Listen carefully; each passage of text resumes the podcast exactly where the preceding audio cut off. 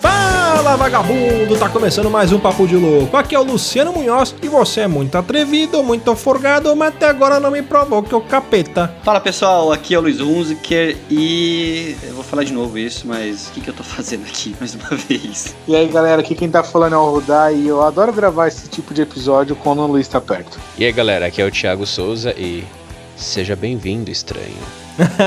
Referência aí, ó. Universo expandido. Muito bem, senhoras e senhores, olha aí, estamos aqui reunidos para finalmente gravarmos aquele episódio dos relatos que vocês ouvintes mandaram pra gente, olha aí. Então vamos começar aqui a fazer análise espiritual, vai ter ritual, vai ter tudo aqui. Mas antes, vamos para os nossos e-mails.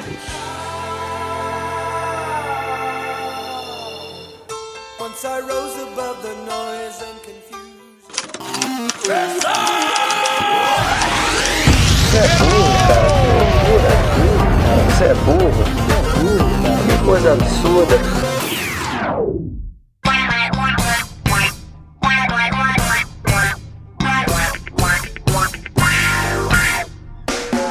Acompanhar a gente nas redes sociais, basta procurar por Papo de Louco no Facebook, no Twitter ou no Instagram. E para ajudar o Papo de Louco a crescer ainda mais, é muito fácil. Basta você compartilhar os episódios com seus amigos em suas redes sociais. Assim, você estará ajudando na campanha do Ololô do Papo de Louco, colaborando ainda mais para aumentar o alcance da nossa audiência. E eu não posso deixar de falar das avaliações lá na iTunes Store. Deixa lá suas 5 estrelinhas e um comentário bem bacana. Lembrando que as avaliações serão lidas neste quadro. E para o ouvinte que deseja nos ajudar financeiramente, você pode colaborar através do PicPay, do Padrim e de doações lá no PayPal. Qualquer contribuição é muito bem-vinda e dependendo da sua contribuição, você pode ganhar recompensas e brindes exclusivos do Papo de Louco. Para você que está chegando agora, lembre-se de assinar o nosso podcast. Ele é gratuito, está disponível lá no iTunes, Spotify e principais aplicativos desta mídia para smartphone. Além do podcast, para você quiser conhecer o nosso conteúdo na íntegra e a nossa loja, entra lá no nosso site. Tá esperando o quê, rapaz? Acessa lá, é papodelouco.com.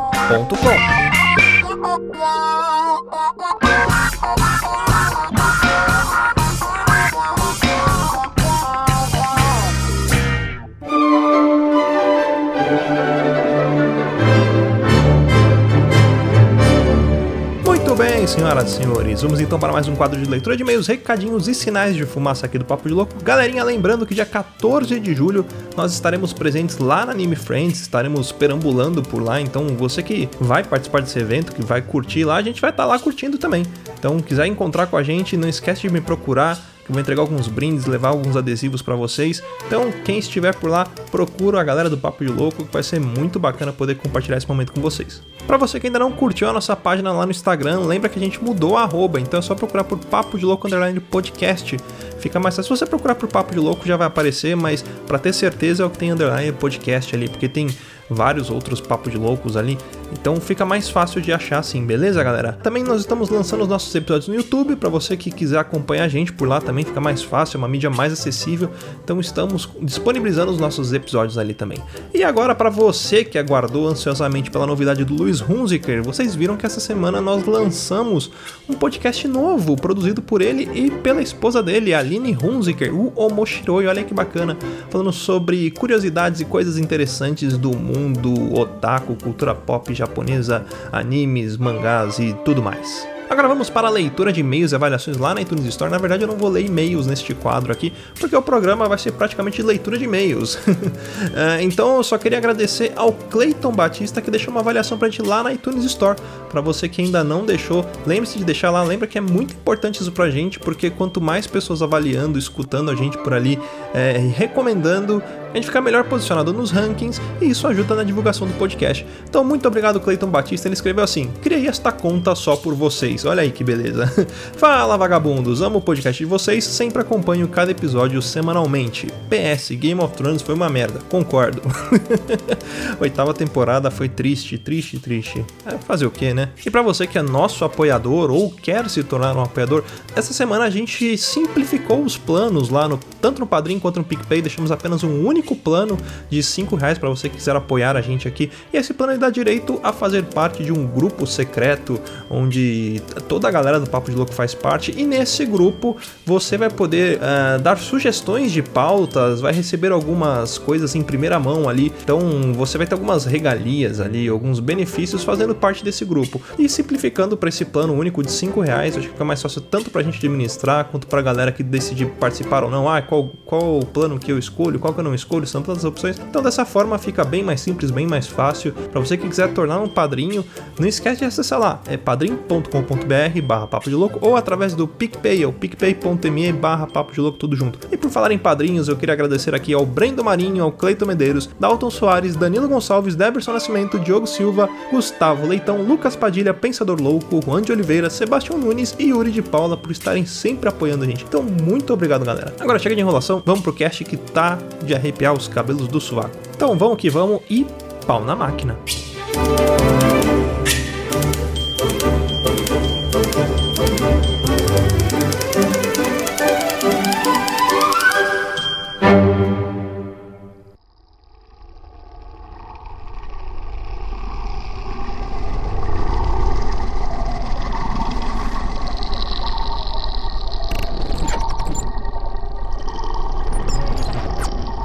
Aviso: Neste programa faremos a leitura dos relatos enviados por nossos ouvintes. Todas as histórias estarão livres de julgamento e serão tratadas como absoluta verdade. Ao final de cada leitura, faremos uma análise espiritual de acordo com nossas visões e convicções, livres de interpretação puramente religiosa ou ideológica. Lembre-se, este programa foi criado puramente com o intuito de entretenimento e não é recomendável para pessoas sensíveis. Ouça por sua conta e risco e tenha bons sonhos.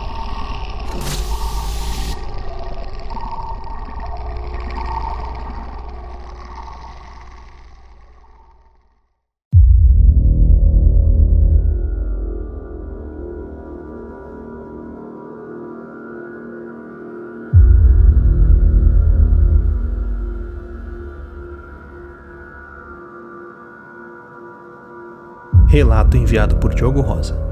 A Menina e o Tornado. Minha mãe, quando nova, além de não ser religiosa, adorava invocar o Satã como desafio. Certa tarde, ao voltar da escola, minha mãe tinha que atravessar um campo de futebol, daqueles de barro e com mato, para poder chegar em casa. Quando um redemoinho enorme, o que parecia ter uns 3 metros de altura, se levantou e começou a persegui-la. Minha avó e meus tios se desesperaram ao ver que o pequeno tornado negro rapidamente alcançou a minha mãe e a estava levando do chão. Quando, num ato de reação, minha avó ataca um terço no tornado, que larga minha mãe e se dissipa aos poucos. Ainda hoje, minha mãe sofre com vozes chamando por ela, vultos e presenças não físicas durante a noite.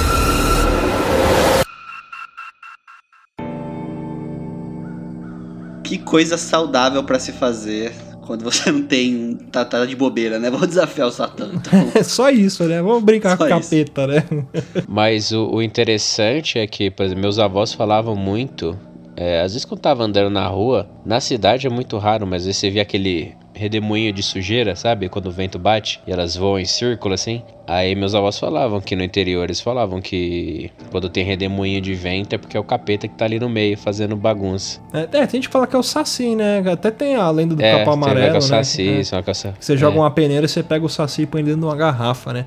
Mas tem, tem muita gente que acredita nisso, né? Lembra no outro relato sobrenatural o o Bruno falando também do saci que bagunça toda a casa e tudo mais? Sim. Né? Porque existe Sim. também o saci na- do lado das religiões é, afrodescendentes aí, né? Não puramente na, na, na lenda do Monteiro Lobato, não é um personagem só folclórico, né? Existe essa figura Uhum. também em algumas religiões, cara. Mas é engraçado isso, né? Como é que conseguiu o tornado suspender a, a mãe dele ali, né? E, É, tipo, chega a avó e ataca forte, um né? terço. É, é, o negócio é bem... Praticamente quase que um exorcismo ali, né? É o Constantine. E teve sequelas, né? Porque ele fala que a mãe dele ainda sofre com vozes chamando, vultos e presenças não físicas, né? É, acho que é uma, uma coisa pós-traumática, né? Toda coisa que, que, porra, imagina, você tá andando e de repente um rodamuinho te suspende, cara. É sobrenatural, não tem como você falar que é um fenômeno físico. Uma porque, mano, pra um rodamuinho te suspender precisa ser um tornado, não é qualquer vento que consegue levantar uma pessoa, por menor que ela Sim. seja, sabe? Pode ser uma criança de 40 quilos, sei lá. Mesmo assim precisa de um vento forte pra conseguir levantar. Levantou por um tempo considerável ali, e aí a avó chegou e atacou o terço, e enfim um objeto ali da, da religião dela que, que meio que salvou a mãe dele, né? né? De alguma forma, a, a, a avó dele sabia o que estava acontecendo. Porque se você vê um redemoinho, qualquer coisa, você vai jogar um terço, algo religioso, você não jogaria. O fato dela estar ouvindo vozes até hoje e ver algumas coisas é porque ela deu essa brecha. Então, assim, se você mexeu com o lado de lá, o lado espiritual, agora suporta que eles sabem que você tem esse canal com eles. É aquele Exatamente. negócio, né? É igual quando alguém te chama, você nunca pode responder, né? Se você tem certeza que você tá sozinho e alguém te chama, não responda porque você abre um canal de comunicação. E ali ela tava chamando pra abrir esse canal, né? Nós do Papo de Louco já falamos isso num conto que tem lá no sanatório, hein, no nosso site. Uhum, exatamente. Referência aí, referência aí. Então, se alguém me chamar então, eu não posso responder. É, se você estiver sozinho, não é aconselhável. Mas eu tenho essa brincadeira besta que toda vez que eu ouvia alguém chamar, ouvia meu nome, ou aquele negócio de bater na porta, o outro não pergunta quem é. E eu sempre perguntava. Não, não, na verdade, se você perguntar quem é, não é o problema. O problema é, tipo assim, você ouvir o seu nome e você responder, né? Tipo, oi, o que que foi? Ou, tipo, alguém, igual, eu já vi pessoas fazendo, tipo, do nada a pessoa fala, ah, pode entrar, o que foi? Ah, eu ouvi bater na porta e dar risada, tipo, você dando autorização. Isso que não pode fazer, entendeu? Uhum, é. Mas perguntar quem é, eu acho que não tem. Não, tem, não é que tem problema, mas não é uma autorização, né? Ainda tem aquela história, né, que fala que quando se bate três vezes que, que é o problema, né? Tem várias crendices em torno disso, né? Bom, espero que sua mãe esteja bem e que ela nunca mais volte a invocar o capiroto aí, né? E nem passar perto Né? de tornado e redemoinhos e furacões em geral. Ou ela faz igual o Tonho da Lua, ela se amarra numa árvore toda vez que vê um tornado pra não sair voando. Joga fora o CD do Furacão 2000.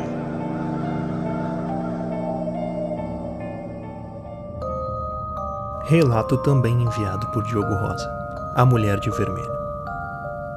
Em 2004 eu estava para terminar o terceirão, morava sozinho e tinha uma vida totalmente desregrada. Certa noite senti o meu corpo pesar, o que me obrigou a deitar e no mesmo instante as luzes começaram a piscar com barulho de curto, até que se apagaram. O meu corpo, deitado de barriga para cima, já formigando por inteiro, não se mexia. Apenas a minha cabeça pesou para o ombro esquerdo face à parede. E da escuridão, como se viesse do fundo de uma caverna, eu vi uma moça linda, com um vestido de renda vermelha e sensual, com seios fartos, cabelos longos, negros e encaracolados. E vindo em minha direção lentamente como se flutuasse, ela dizia: Vem, a tua hora chegou, você morreu. Vem pro inferno. Eu tentava falar e mexer e nada acontecia. Foi quando eu pedi a Deus por mais uma chance de lutar e juntei forças para gritar não. A presença se transfigurou num ser cadavérico. Com um berro que chegou a doer os ouvidos, ela disse: Eu vou voltar para te buscar. O meu corpo se soltou, o formigamento passou e a luz voltou.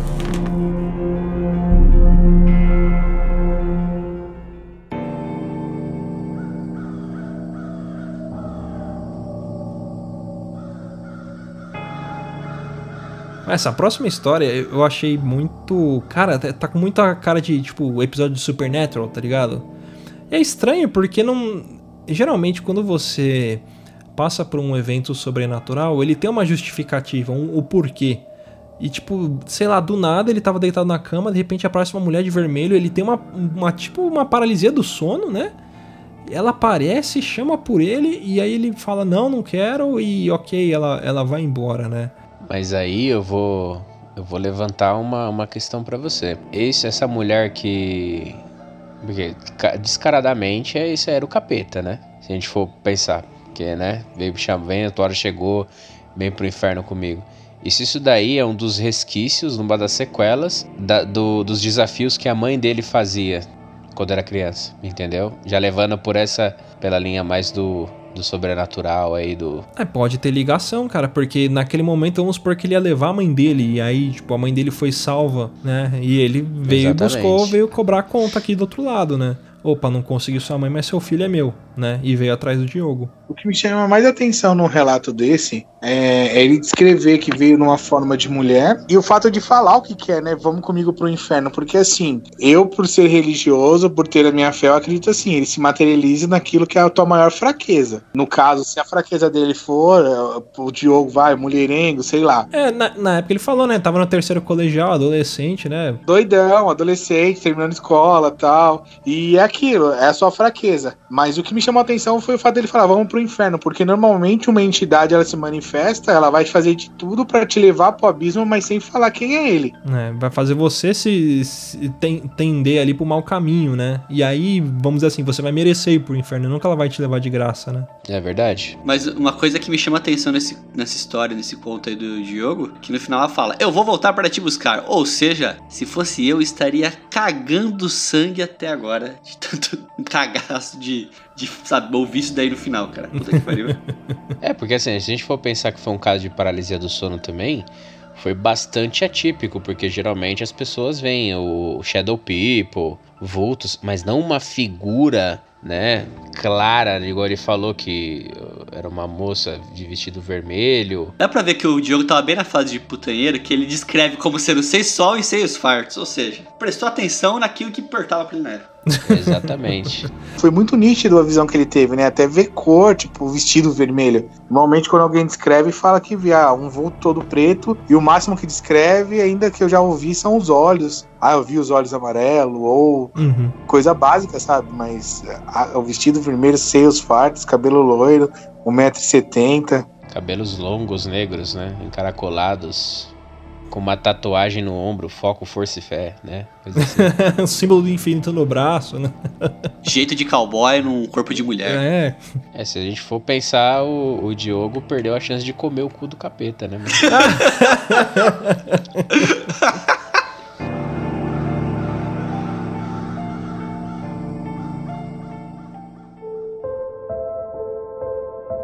Relatos enviados por Douglas Rainho, do podcast Papo na Encruza.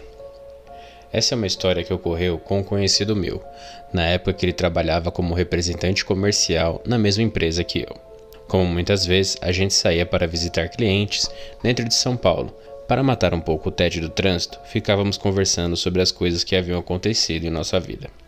Em uma dessas oportunidades, o Paulo comentou sobre um carro que ele tinha tido, que sempre dava problemas. Dizia ele que sempre fora apaixonado por carros, que juntou dinheiro na sua adolescência para que quando completasse 18 anos pudesse comprar um. Na época, a melhor forma de fazer isso era por um periódico jornal chamado Primeira Mão, onde várias pessoas colocavam anúncios nos classificados para vendas, trocas e compras de objetos. Ele sempre folheava o jornal em busca de uma barganha, quando certa vez ele viu à venda uma Saveiro, da forma como ele sempre quis, por um preço extremamente viável, bem abaixo do preço de mercado. Ele consultou a mesma para saber sobre possíveis colisões ou defeitos que poderiam fazer o valor do carro ser menor, mas nada encontrou. O carro aparentemente estava em perfeita ordem e ele, já sabendo sobre mecânica básica, também percebeu que essa parte estava em dia. Fechou um negócio e o carro foi entregue, documento passado para seu nome e ele começou a usufruir do veículo. Contudo, o carro começou a apresentar problemas. Sempre dava algum tipo de pane que desligava o carro completamente, tendo ele que ligar para o guincheiro, que também era amigo e mecânico, para guinchar o carro para verificação, pois o mesmo, apesar de aparentemente perfeito, não funcionava. Após guinchar o carro, ele voltava a funcionar. Isso ocorreu por diversas vezes e ele não entendia o que estava acontecendo. Procurou diversas falhas mecânicas e nada. Foi quando ele decidiu desmontar o carro completamente para verificar o que estava acontecendo e encontrou diversas pétalas de flores brancas, algumas já secas e outras já apodrecidas, além de pedaços de flores e fitilhos, e começou a estranhar tudo aquilo. Foi atrás do antigo dono do veículo para lhe perguntar sobre as panes do carro. Quando o mesmo falou que o carro era novo, ele era seu segundo dono, porém o carro era de uma funerária, o que explicaria as pétalas de flores murchas. Nisto foi quando ele reparou e comentou com seu amigo mecânico que o carro sempre dava pane e parava em frente a cemitérios. Claro que ele vendeu o carro imediatamente, não querendo mais saber o porquê daquilo ocorrer.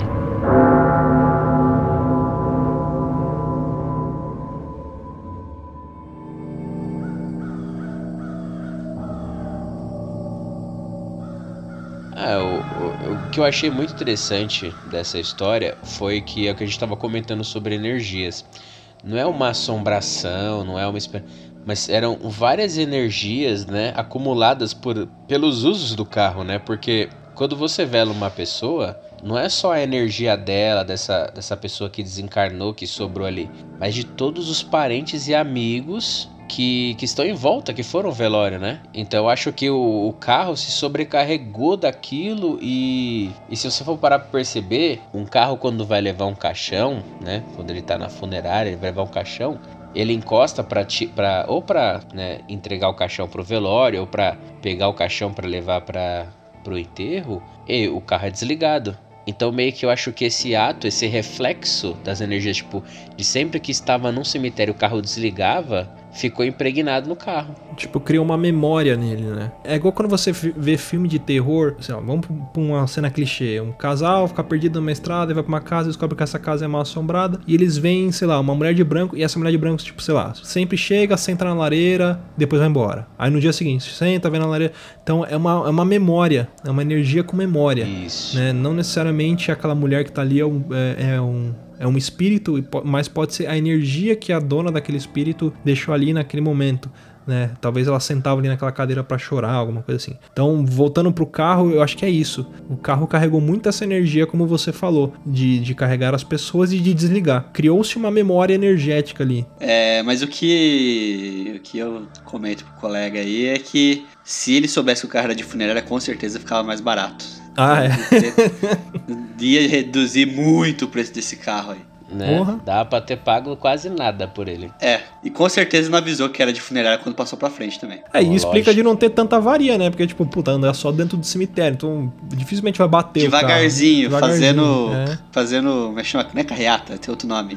É, cortejo, né? Cortejo. Cortejo, carreata é carreata de político. Falaram aí já. A energia do local deixava o carro ter. Tipo, ele praticamente criou um sentimento por aquele local ali. Um, É um eco, né? Assim. É, exato, é um eco. É uma energia que tá vivendo um eco. E toda vez que passava na frente do cemitério, desligava.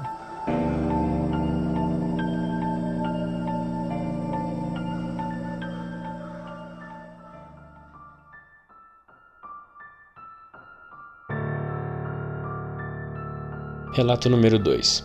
O menino que queria comer laranja. Minha família, de certa forma, sempre foi ligada a assuntos espirituais, principalmente após uma grande tragédia se abater sobre eles, com o falecimento de diversos familiares em um horrível acidente de carro. Isto ocorreu antes do meu nascimento, então estou narrando conforme passado a mim pela minha mãe.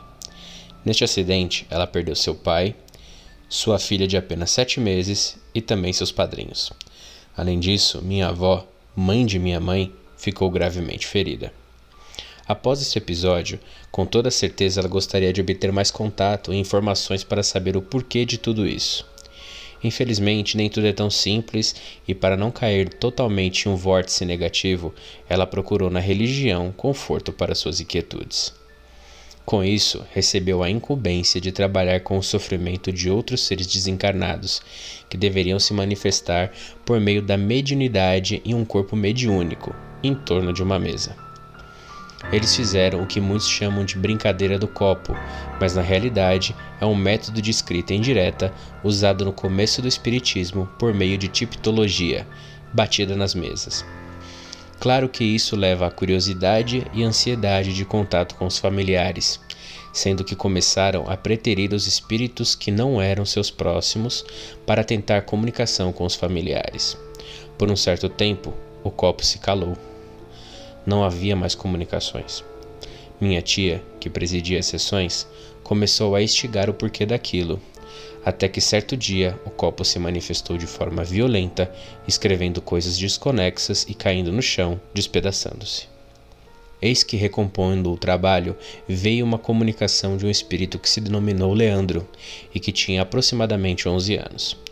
Ele narrava que havia sido morto quando roubou laranjas na feira, que o feirante o acertara com uma paulada na cabeça que o levou a óbito. Ele tinha essa questão não resolvida, essa vontade de chupar laranjas, e pediu para que fossem levadas laranjas em sua campa no cemitério da Vila Formosa, em São Paulo.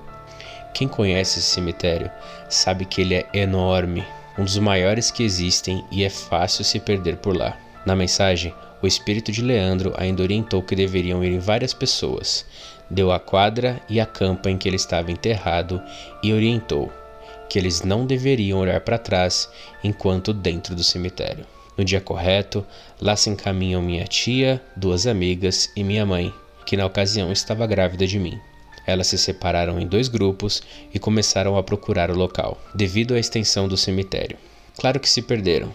Então minha mãe, com uma atitude totalmente contrária às orientações dadas, virou-se para trás e viu uma figura vestida de roupas de couro vermelhas, calças pretas, unhas compridas pintadas de vermelho, cabelo longo e preto, preso em um rabo de cavalo, com as pernas cruzadas, sentada em cima de uma campa. Ela e a amiga que estava com ela se aproximaram da figura para pedir orientação e direção. Então a mesma figura perguntou se ela tinha fogo para acender seu cigarro. Minha mãe prontamente deu a ele um isqueiro, que acendeu e devolveu para minha mãe. Porém, ela tinha ficado tão impressionada com a imagem que simplesmente virou as costas e esqueceu de perguntar. No segundo, quando se virou para perguntar, a figura havia sumido. Ela então focou a sua mente e, elevando o pensamento, disse em voz alta: Leandro, se você quer mesmo tanto essas laranjas, me mostre onde está sua campa. Então, ela sentindo uma vontade tremenda de virar o pescoço para a esquerda, viu que estava o tempo todo ao lado da campa do menino falecido.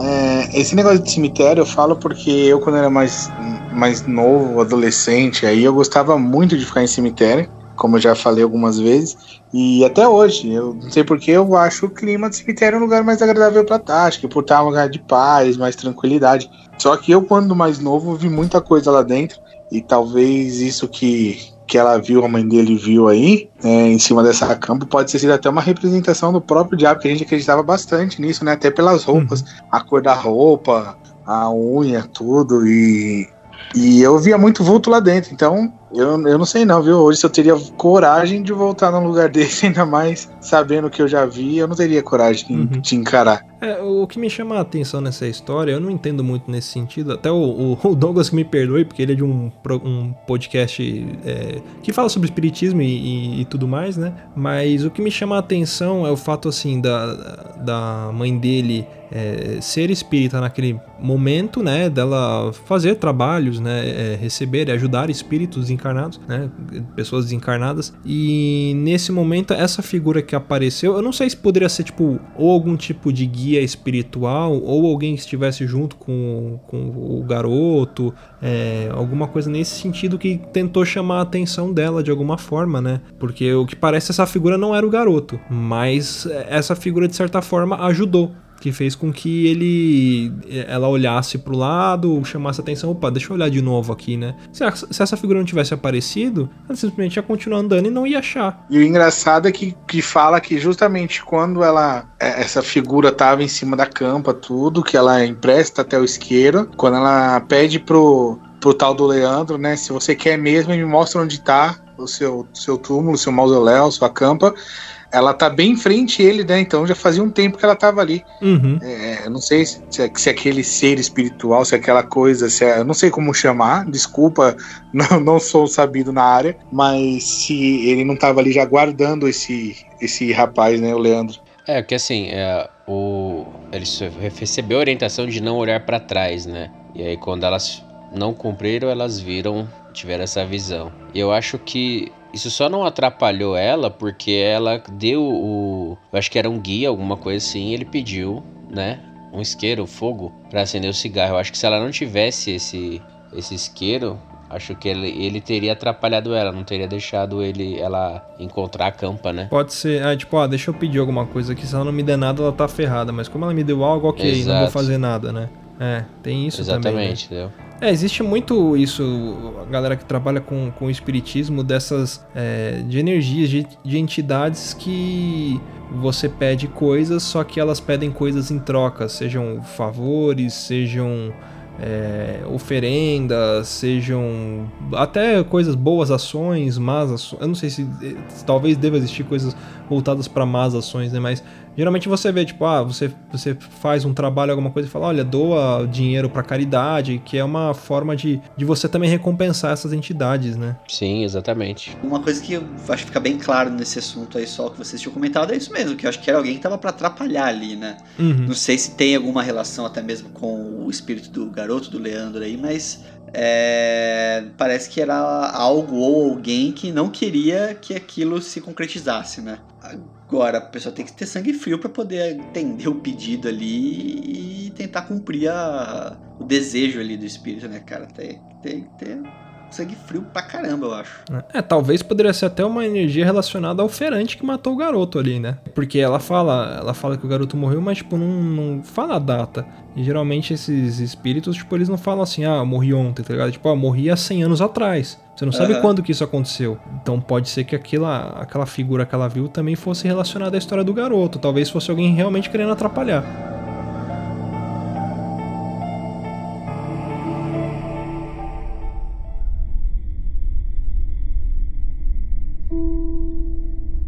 Relato enviado por Maverick do podcast Omega Cast. Leitura Luiz Hunziker. Olá, amigos loucos do podcast Papo de Louco.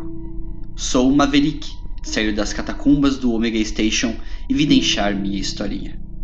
Quando era novinho, ainda um Corcel 2, um pequeno mancebo de meus 13 e 14 anos, eu residia na Ilha do Governador, no Rio de Janeiro, em uma casa antiga e que tinha um quarto na frente, duas salas e depois vinham a cozinha e banheiro e mais dois quartos, com isso o último sendo dos meus pais. Nessas salas tinha móveis igualmente antigos, os quais ainda tenho uma cristaleira, um buffet, um baú, um auxílio de mesa, uma mesa de oito cadeiras, entre outras coisinhas. Uma bela noite estava eu dormindo com o ar ligado. Com isso, a porta de passagem das salas para a cozinha e o corredor das casas estavam fechados, pois o ar das salas era de 2 mil BTUs e gelava tudo, até meu quarto. Foi então que escutei um barulho, como se de uma porta batendo e abrindo. Levantei e fui à sala e vi que os peixes do aquário estavam estranhos, sabe? Tudo indo para um lado só do aquário e agitados. Me virei e vi uma das portas do enorme buffet aberta. Voltei para o quarto e me enfiei embaixo das cobertas, como se fosse adiantar algo, né? Mas aí foi um festival de abre e fecha. No desespero, levantei e acendi as luzes. E estavam todas as gavetas e portas abertas. Então, no auge da minha coragem repentina, me enviei enrolado nas cobertas embaixo da cama e de porta fechada, lógico, mas aí foi uma porrada só, tudo se fechando. Não pensei duas vezes, levantei, enchi o peito e saí do quarto.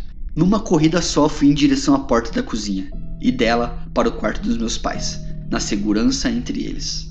Mas antes de abrir a porta da cozinha, ela se abriu. E ali mesmo minha masculinidade foi à prova. E como em todas as minhas provas da vida, fui reprovado. E me borrei todo. E então vi meu pai, perguntando que porra era aquela. Expliquei tudo pra ele, e meu pai, como sempre acreditou em mim, me deu um esporro e me mandou me deitar no meu quarto. Assim, quando tudo ocorreu novamente e ele presenciou finalmente, ele foi junto à minha mãe saber o que era aquilo. Bem, para mim era simples. Aqueles fantasmas sempre voltaram para me sacanear. Bom, espero que tenham gostado. E sim, essa é uma história verdadeira. Aconteceu mesmo. E bom, Espero vocês no Hype do Ômega, um programa de rádio da web, e no Ômega Cast. Um beijo e um Ômega abraço.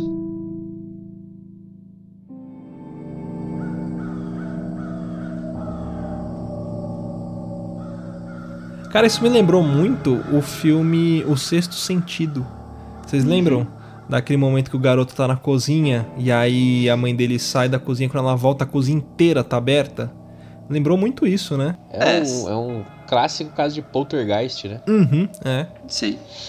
E essas paradas de ficar abrindo, movimentando, móvel, essas coisas assim, geralmente, a primeira impressão que a gente tem é que a gente tá maluco, né? Que a gente não imagina que seja possível isso acontecer, né, cara? Mas é bem bizarro. É... Você tentar explicar pra alguém que as coisas se mexeram sozinhas, que aquilo abriu sozinho, é difícil mesmo você conseguir ter a atenção e a, a pessoa concordando e acreditando em você, né?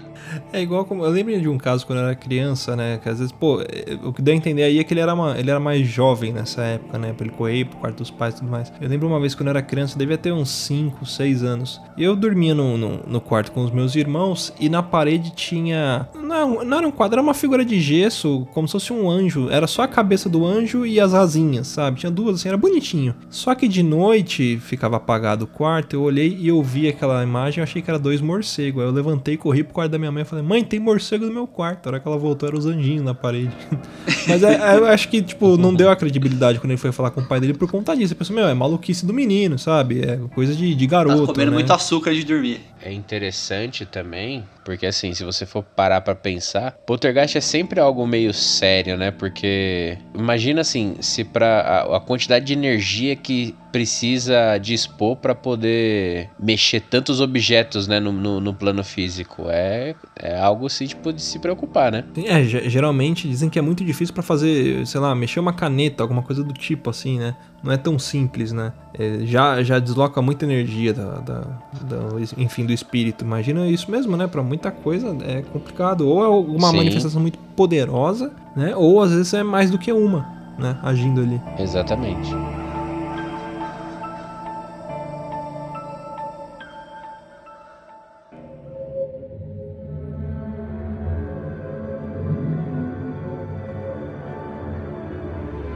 Relato enviado por Laura Carneiro, de 21 anos, estudante de Química, falando de Várzea Paulista, São Paulo. Fala loucos, vim trazer os meus simplórios relatos. Logo advirto que são simples, talvez um pouco decepcionante. Eu mesmo já pensei até nas explicações lógicas de cada um. Um deles é na verdade do meu irmão, o único que não tem uma explicação. Certa noite, por volta da meia-noite, estávamos na sala assistindo o recente filme dos Power Rangers, eu e meus três irmãos. A casa toda estava com as luzes apagadas, apenas a TV estava ligada. Em dado momento do filme, onde a Rita Repulso aparece pela primeira vez, ouvimos um estrondo alto na cozinha. Na minha casa, a cozinha é separada da sala por uma mesa balcão de pedra preta. Logo, todos os meus irmãos olhamos uns para os outros, pausamos o filme e acendemos as luzes da sala e da cozinha. Procuramos de todos os lugares que o barulho poderia ter vindo. O único que se assemelhava era quando o cabo da tomada do micro-ondas batia em cima do mesmo, mas ele estava desligado, e a tomada não tem uma altura suficiente para causar esse barulho, a não ser que o cabo estava enganchado na prateleira de cima do armário, o que é meio difícil porque nessa prateleira não tem nada, mas não impossível. Após isso e quase minhas duas irmãs terem um treco, elas se assustaram com mais facilidade do que eu e meu irmão. Voltamos ao filme com as luzes apagadas e depois levamos uma bronca por conta do Google Power Rangers junto com o filme de madrugada.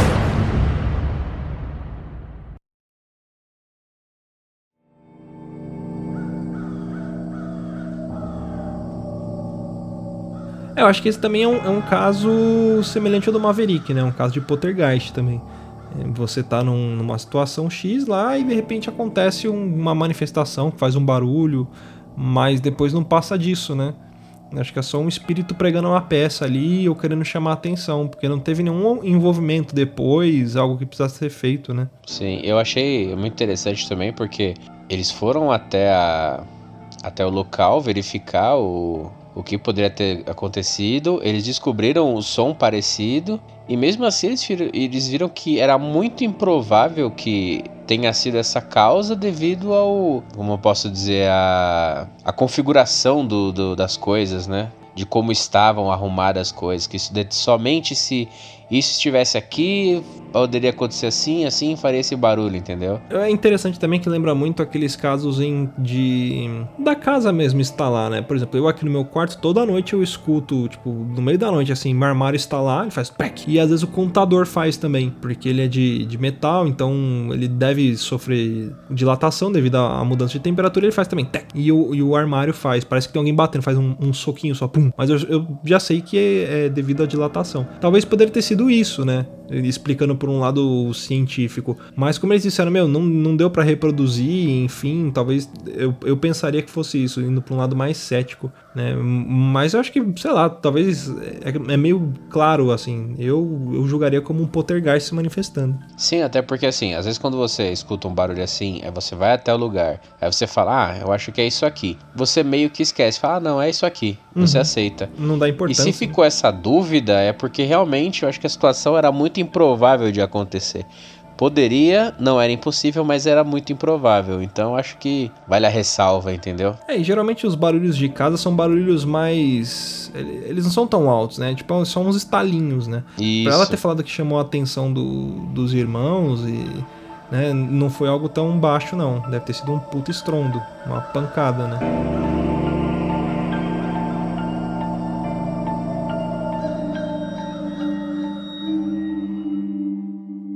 Meu irmão me contou esse caso esses dias enquanto estávamos indo à igreja. Certo dia, meu irmão tinha chegado da escola e foi us- usar o banheiro, mas a porta estava trancada. Ele me chamou achando que poderia ser eu, mas então lembrou-se que eu não estava em casa. Nessa época eu estava estagiando e só chegava às quatro da tarde. Nossa porta do banheiro é daquelas sanfonadas de plástico que só tem como trancar por dentro com aqueles ganchos. Ela estava trancada, com a casa vazia. Meu irmão teve que fazer certa força, um jeito para abrir a porta, pois por mais que esteja trancada, tem como você conseguir abrir forçando elas de dentro para fora. Só que faz bastante barulho. Essa é a única que não consigo uma explicação, pois não há como trancar essas portas pelo lado de fora. Esse foi meu longuíssimo e-mail. Abraços, Laura.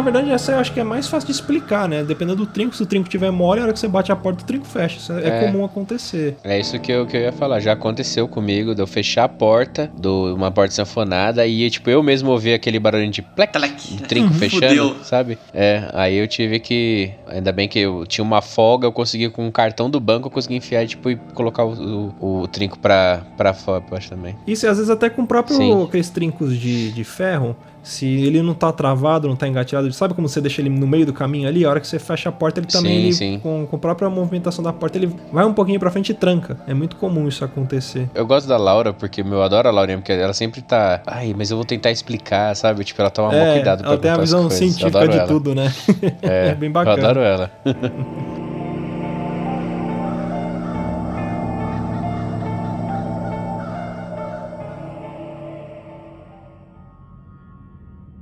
Relato enviado por Lohane, 26 anos. No podcast de relatos sobrenaturais anterior, Lohane havia escrito para a gente uma história sobre paralisia do sono. Na época, ela não queria ser identificada. Segue mais um relato da mesma. Paralisia do sono. Mais um. Dessa vez, estava dormindo na casa do namorado. Geralmente dormimos juntos, na cama de solteiro, bem espaçosa. Sou magrinha, nervosa e violenta. Não ocupo espaço. Entretanto, devido ao nível de ansiedade extremamente alto que estou enfrentando, tenho dormido no colchão no chão, ao lado da cama dele. Certo sábado de manhã, não lembro a data correta, me desculpe, eu estava dormindo no chão e ele tinha saído. Acho que para levar a mãe na feira. Minha cunhada estava em casa. Ouvi ela abrir a porta do quarto, ela estava conversando com alguém, mas eu não reparei na conversa. Só fiquei quieta. Ela subiu no colchão, passou por cima de mim e senti pisar no colchão próximo às pernas, costas e cabeça. Senti o travesseiro afundar a minha cabeça e inclinar, mas não me movi. Eu não conseguia. Ela pegou algo que estava atrás do colchão e saiu do quarto. Eu continuei imóvel, mas estava muito aflita, tremendo. Não entendi o meu comportamento. Adormeci. Um pouco mais tarde acordei e o namorado estava dormindo na cama dele. Então perguntei a ele o que ela pegou no quarto. Ele disse que ela não entrou no quarto e que ele não tinha saído de lá.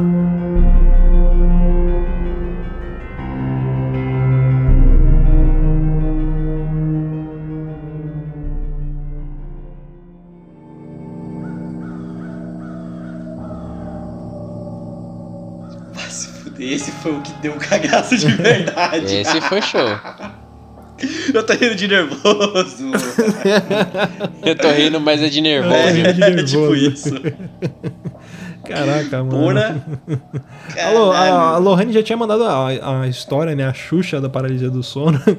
Uma história muito boa. Cara, essa também foi boa pra caramba. É mais uma vez, caso de paralisia do sono com manifestação, talvez sonho lúcido, não sei se. Tenha mais paralisias do sono, Lohane, que a gente tá gostando. É, Continua assim. Sonho lúcido a gente não consegue. A gente não sente, né, Thiago? A gente só vê. Não, não, é. Essa, esse caso, a Lohane, eu acho que ela é um ser abençoado aí com as paralisias do sono hardcore, assim, sabe? Beijada pelas trevas. Mas é. Eu, eu assim, eu já, nós já lemos relatos, nós já vemos alguns casos que o, o- a pessoa, por exemplo, ah, eu senti que alguém sentou na cama. Mas ela teve uma, uma, uma percepção da, da, da do pessoa caminhar, tipo, né? em, em várias posições, né? Então, em várias posições. Então, Uhum. é, subiu no colchão, passou por cima de mim, próximo às pernas, costa, cabeça. Eu senti o meu travesseiro afundar e a minha cabeça inclinar, sabe? Tipo, são, são vários movimentos é, sequenciais, entendeu? Você sente realmente a pessoa andando. raríssimo, né? Cara, o que eu me deixo muito cagado nessa questão de paralisia do sono é isso que ela comentou, de não você não poder se, entre aspas, defender, entendeu? Você ficar imóvel. Cara, eu não sei qual que é a sensação. Espero nunca saber. Mas deve ser uma aflição lazarenta, cara. É, é quase tomar uma sonda anal. A diferença é que a paralisia do sono não tem a sonda. Ah, é? Ah, então eu sei como é que é, então. Porque se você for, se for ver, né, caso de abdução é meio parecido, né? Você também fica imóvel. Ou às vezes você até fica móvel, mas depois você não lembra, enfim, você não consegue sair daquilo. E é complicado isso, né? Paralisia do sono, cara. É, é uma sensação de insegurança. Você não consegue se mexer e tudo tá acontecendo em volta você não consegue explicar. É- cara, é terrível. Exatamente. Muito E só queria trash. dizer duas coisas aí que, pelo menos eu adoro o canal Assombrada, tá? É, e que ao contrário deles, o Lohane, nós sempre trabalhamos com nome. É. Aqui não tem nada de incógnito, não, pra proteger a identidade, não. Aqui a gente fala, dá nome aos bois, CPF, endereço e tudo mais. CPF, exatamente.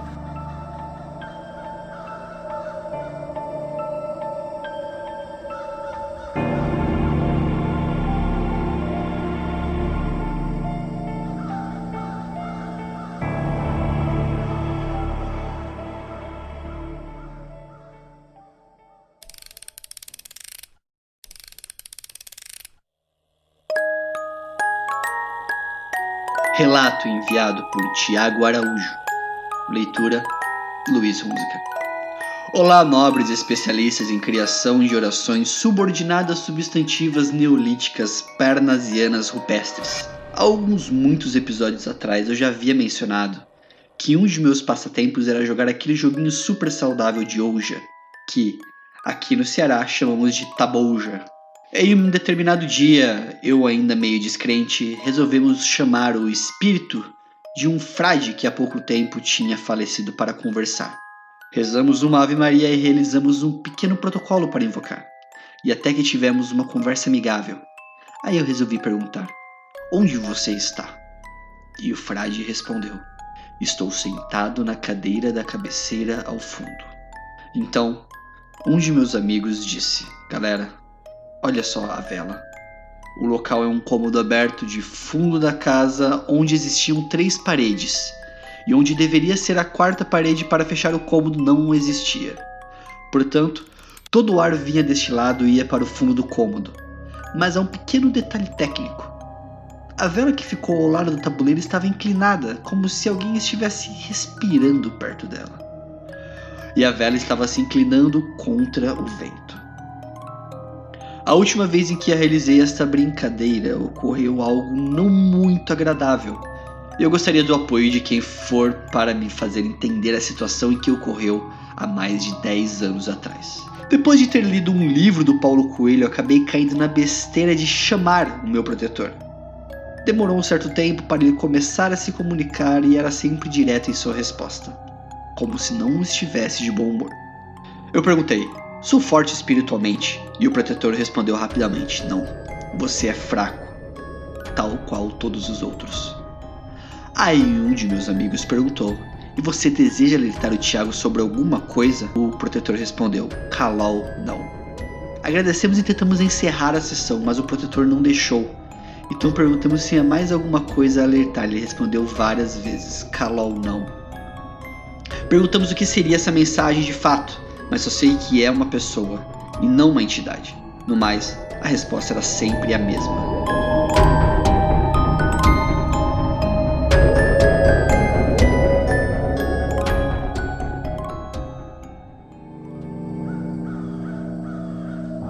Então, essa brincadeira, mais uma brincadeira saudável aí dos nossos ouvintes, que é fazer tabuleiro Ouija, que nunca dá certo também, né? É, é- não é Ouija, é o Ouija. Ouija, maravilhoso. Eu lembro, eu lembro que essas brincadeiras eram muito famosas na minha época de escola. E a galera brincava muito, assim.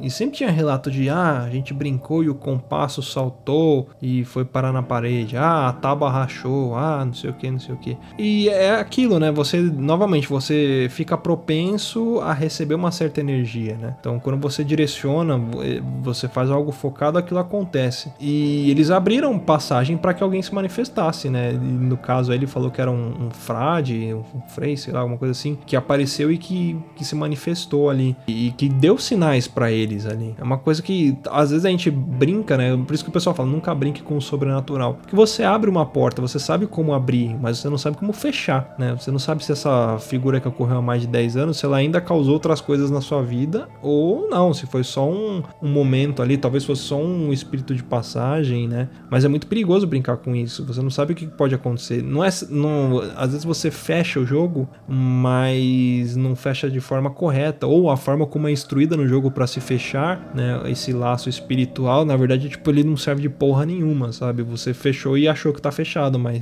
o ritual talvez fosse outro. É complexo isso. É, o principal é o seguinte, na hora que você abre essa porta, você não consegue escolher quem vai vir do outro lado, né? Uhum. Tá é, primeiro, assim, eu, eu gostaria de levantar uma questão que, assim, geralmente nesses.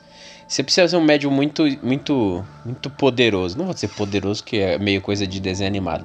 Mas você precisa ser muito experiente nesse tipo de, de comunicação para você realmente verificar se é o seu protetor mesmo, entendeu? Tipo, é, um, o protetor não, não falaria é, algo assim igual, tipo, não, você é fraco como todos os outros. Na minha concepção. Porque se ele é seu protetor, ele só vai falar de você. Ele não tem como saber dos outros, sabe? Tipo, até tem, mas ele não foi isso perguntado. Então acho que não era o, o protetor ali, não. Acho que deveria ser algum. Alguém se passando por um protetor, né? algum é, espírito errante, alguma coisa assim, não É. sei. E, e assim, é, deveria procurar saber o que, que é esse calol aí, né? Porque pode ser alguma coisa que venha fazer mal pra ele, ninguém sabe, né? Não Uhum. sei. Ou pode não ser nada também, pode ser apenas um, uma dúvida plantada aí por, por um.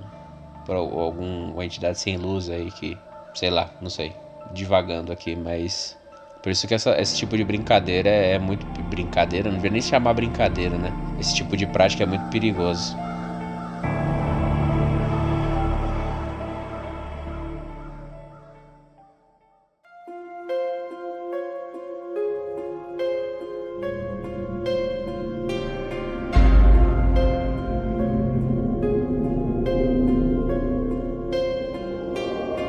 Relato enviado por Ricardo Gonçalves. Fala louco, meu nome é Ricardo Gonçalves, 40 anos, advogado de Guarulhos, São Paulo. Sou mais uma vítima do ololô do Papo de Louco. Desta vez pelo hipnoterapeuta e amigo Samed Spencer, que me apresentou o podcast. Desde então tenho ouvido os diversos episódios e gostaria de compartilhar uma história sobrenatural. Estava em um encontro da minha antiga igreja onde diversas pessoas vão para um encontro com Deus. Nesse encontro, há uma parte onde as pessoas renunciam a pactos realizados com diversas entidades e oramos por elas, fazendo, como posso dizer, uma espécie de descarrego. Passado este momento, havia um rapaz no quarto onde me encontrava como líder. A galera nes- neste quarto era o Japa, um amigo de infância que convidei, o alemão, figura importante nessa história, Vin Diesel, isso mesmo, o cara era idêntico ao Vin Diesel, e como posso dizer, o rapaz que ficou possuído. No primeiro episódio da possessão, não identifiquei o que era, então veio um dos líderes do outro quarto de cueca e expulsou os sete peles, e pensei que tudo estava resolvido. Ledo engano.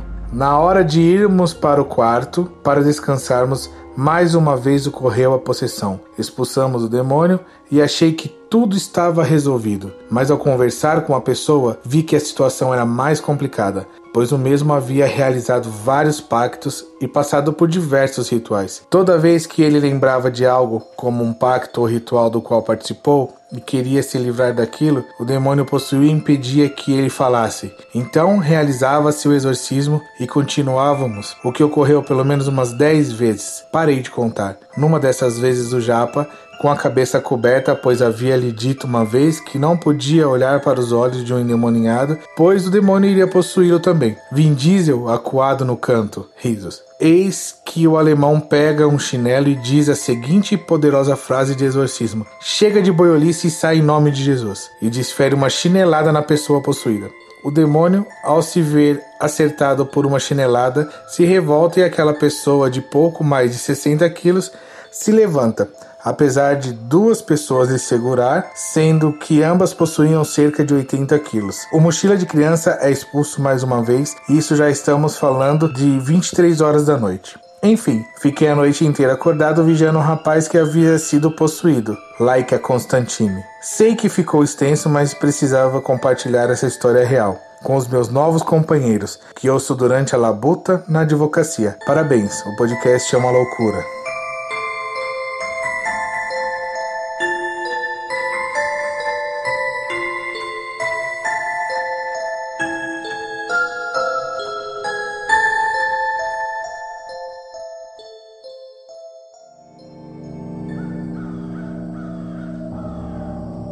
Esse caso é, é engraçado porque é um caso de, de exorcismo, né? Uma coisa que eu até cheguei a comentar no outro cast, não é todo mundo que consegue fazer um exorcismo. Você precisa ter uma certa especialidade, uma certa, vamos dizer assim, uma formação, um certo o cara não precisa frequentar uma, uma escola, mas ele precisa ter uma experiência nisso. Talvez qualquer pessoa consiga até expulsar, mas acontece exatamente o que foi descrito aqui. Você expulsa e a entidade volta. Você expulsa por um momento, né?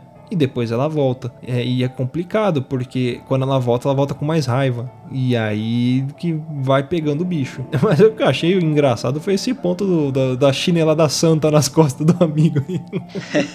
Instrumento mágico, né? instrumento mágico, né? Que crucifixo nada, dá uma vaianada nas costas e pronto. Crau! O que eu, assim, pelo menos na minha concepção, é perigoso é, esse negócio tipo de. Ah, nós é, expulsamos o, a possessão, nós exorcizamos. Porque, assim, o exorcismo, ele acontece uma vez só. O exorcismo, a, a definição, igual você falou, ele tem que ser definitivo. Se você fez e, e tá voltando, é porque você tá fazendo errado. E ruim que isso vai dando mais força, né? Mais raiva para aquela, pra aquela entidade que tá sendo possuído. E você vai debilitando quem tá possuído. E outra coisa, você Né? tá abrindo um canal para que aquela pessoa, aquela Exatamente. entidade que tá se manifestando, se conecte a outras pessoas e não somente a pessoa que tá possuída. Principalmente a quem tá fazendo exorcismo, que não tá, não tá dando errado, entendeu? Tipo, Uhum. porque tu já fala assim, pô, esse maluco é um bosta, ele tá fazendo o negócio tudo errado, eu É. vou arrebentar com ele, entendeu? Mas, cara, 10 vezes fazer, haja paciência, haja água benta, haja chinelada aí pra poder tirar 10 vezes. E que assim, é, o- outra coisa que me chamou a atenção foi que as pessoas que estavam no, no, no quarto ali, né? Elas não estavam preparadas pra participar de algo daquele, daquela, daquela coisa que aconteceu desse Calibre. Né? Entendeu? Do calibre, né? Da, da, da periculosidade do negócio. Porque tem que ficar pessoas que saibam o que vai acontecer e que saibam se virar em, em determinadas situações. Se você colocar. Igual, tinham três pessoas que não estavam sabendo o que estava acontecendo ali, cara, elas estavam expostas. Elas Uhum. poderiam, né? Poderia até, sei lá, japonês ter certo. cedido na expulsão e, e a entidade simplesmente pular de um corpo para outro. E ele até relata do líder que chega ali, né? Às vezes eu, eu frequentei também igrejas evangélicas, católicas, enfim. Passei por, por diversas e eu sei mais ou menos como funciona esses, esses acampamentos ou encontros que a galera faz. E geralmente o líder, ele, sei lá, se é um grupo de adolescentes, é o adolescente mais velho da galera. Então ele não é um cara preparado. Ele tá no caminho de preparo ali, tá estudando, enfim mas às vezes não é um cara preparado, né? Às vezes é um jovem, Sim. tão jovem quanto os outros que ali estão. E ok, ele tem a fé, ele, ele foi pra cima, né? Mas é, ele não tem as armas que são usadas, né? Até num, num episódio, em um desses encontros que eu fui, não, não me recordo se eu chegar a contar isso no outro cast, mas teve um episódio de uma garota que ela teve, teve possessão. E a gente tava no, no local onde eram realizadas as orações, os louvores e tudo mais. E a garota teve a- uma, possessão ali, só que depois do, do louvor, tipo, a galera, o grupo todo já tinha saído. E ela tinha ficado ali e, e foi bem complicado, assim. Era num, num retiro, tinha freiras e tudo mais, e aí chamamos, a, que a gente chamava as irmãs, né? Chamamos as irmãs pra ajudar a gente ali, que foi pesado. Tinha umas 5, 6 pessoas ali pra segurar a menina. E, porra, eu sou uma criança inglesa, tava tendo dificuldade.